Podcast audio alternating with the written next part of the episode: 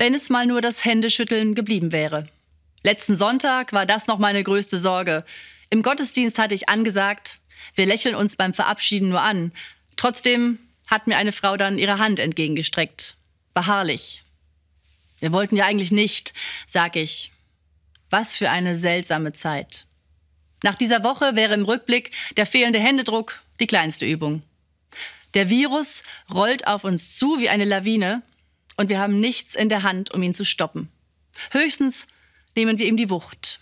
Alles wird abgesagt, geschlossen, verschoben und jeden Tag lernen wir neu, was alles verzichtbar sein muss in den nächsten Wochen, damit wir andere nicht gefährden. Wie schnell unser so sicher geglaubtes Leben verletzlich ist. Immer und immer wieder, nein, wir dürfen nicht panisch werden, aber jeden Tag wird das schwieriger. So viele neue Fragen. Ein Bekannter soll auf die Besuche bei seiner Mutter im Seniorenheim verzichten. Natürlich hält er sich dran. Er will ja den Virus auf keinen Fall unbewusst älteren Menschen weitergeben. Was wäre das für eine schreckliche Schuld? Nur denke ich, wenn die alte Dame genau jetzt an Altersschwäche stirbt, hätte ihr Sohn sie dann nicht doch lieber besuchen sollen, ja müssen. Auf einmal sind sie da, die Ängste, die wir bislang nur aus den Erzählungen der Großeltern kannten oder aus den Nachrichten von weit weg. Ängste vor Mangel, vor Verlust und Tod. Reflexartig fahren manche die Ellenbogen aus, kaufen den Kranken das Desinfektionsmittel weg oder klauen es, wie bei uns im Gemeindehaus. Psychologisch lässt sich das leicht erklären. In der Not ist sich erstmal jeder selbst der Nächste. Nein, auch Christen sind davor nicht gefeit.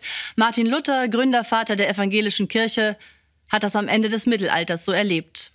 Als die Seuchen grassierten, sind alle, die fit und reich waren, panisch aus den Städten geflohen. Ihre Kranken und Bedürftigen ließen sie einfach zurück. Luther fand das schlimm. Natürlich wusste er um die Gefahren, und trotzdem schrieb er, wo aber mein Nächster meiner bedarf, will ich weder Orte noch Personen meiden, sondern frei zu ihm gehen und helfen.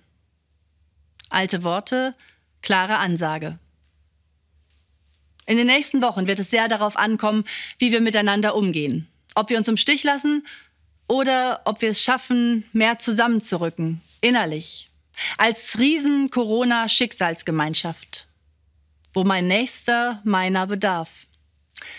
Nächste gibt's jetzt zuhauf. Alle, die echt heftig erkranken, die Unterstützung benötigen, zum Beispiel bei der Kinderbetreuung, damit sie anderen helfen können. Die, deren Geschäft das Finanzielle ausdroht, und wir werden Hoffnungsgeschichten gegen all die Sorgen und Angst und den Tod brauchen. Zuhören, trösten, Mut machen. Viele suchen neue Möglichkeiten im Miteinander. Neue Begrüßungen entstehen. Musiker streamen Wohnzimmerkonzerte. Junge bieten älteren Menschen Hilfe beim Einkaufen an. Den anderen in den Blick zu nehmen. Das lehrt uns hoffentlich die gemeinsame Not. Bleiben Sie behütet in dieser Zeit und helfen Sie mit, dass andere behütet bleiben.